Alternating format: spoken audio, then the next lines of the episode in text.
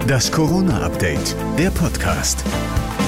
Ich grüße euch. Heute ist Dienstag, der 23. Februar und für euch kommt jetzt hier wieder eine neue Folge des Corona-Updates, der Podcast mit dem Nachrichtenstand von 14 Uhr. Ich bin Thorsten Ortmann.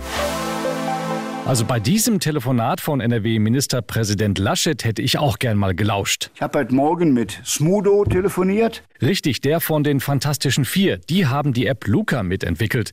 Die generiert QR-Codes zur Registrierung in Restaurants, Bars oder Konzerthäusern und soll damit die mittelalterliche Zettelwirtschaft ablösen. So soll die Szene zumindest teilweise wiederbelebt werden. Solche digitalen Lösungen und mehr Schnelltests müssten künftig eingesetzt werden, so Laschet. In Sachen Lockerungen im März ist der Ministerpräsident aber noch sehr vorsichtig. Momentan sind Öffnungen nur möglich, um schwere Schäden aufzufangen. Trotzdem startet heute in der Bundesregierung das Projekt Öffnungsstrategie. Kanzleramtsminister Braun will mit den Bundesländern einen Stufenplan erarbeiten, was, wann und wie wieder gelockert werden kann. Allerdings stehen die Chancen auf schnelle Lockerungen eher schlecht, denn die Infektionszahlen stagnieren bestenfalls. Der Start der kostenlosen Schnelltests verschiebt sich, das Impfen geht nicht schnell genug und dann sind da auch noch die Mutationen, die sich schnell ausbreiten. Also ich sag mal, eher kommt der neue James Bond in die Kinos, als dass wir im März mit weitreichenden Lockerungen rechnen können. In NRW werden Lehrer Lehrer und Kita-Mitarbeiterinnen jetzt doch eher geimpft. Es soll schon in der ersten Märzhälfte losgehen, so NRW-Gesundheitsminister Laumann. Die Gesundheitsminister der Länder hatten diese Gruppe aufgrund der Infektionsgefahr bei der Impfreihenfolge hochgestuft.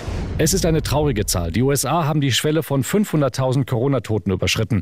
Präsident Biden und seine Stellvertreterin Harris haben am Abend mit einer bewegenden Zeremonie der Opfer gedacht. Mit 500.071 Toten hat diese Pandemie in einem Jahr mehr amerikanische Leben gekostet gekostet als beide Weltkriege und der Vietnamkrieg zusammengenommen. Und noch was aus der Abteilung Corona macht erfinderisch. In Rheinland-Pfalz sollen Kunden bald Einzeltermine zum Shoppen in den Geschäften vereinbaren können. Und Impfweltmeister Israel zieht derweil den nächsten Trumpf aus der Tasche. Dort kann man sich jetzt auch bei Ikea impfen lassen. Wahrscheinlich hat man da dann die Wahl zwischen Spritze selbst zusammenbauen oder Schluckimpfung mit einer Portion Köttbullar.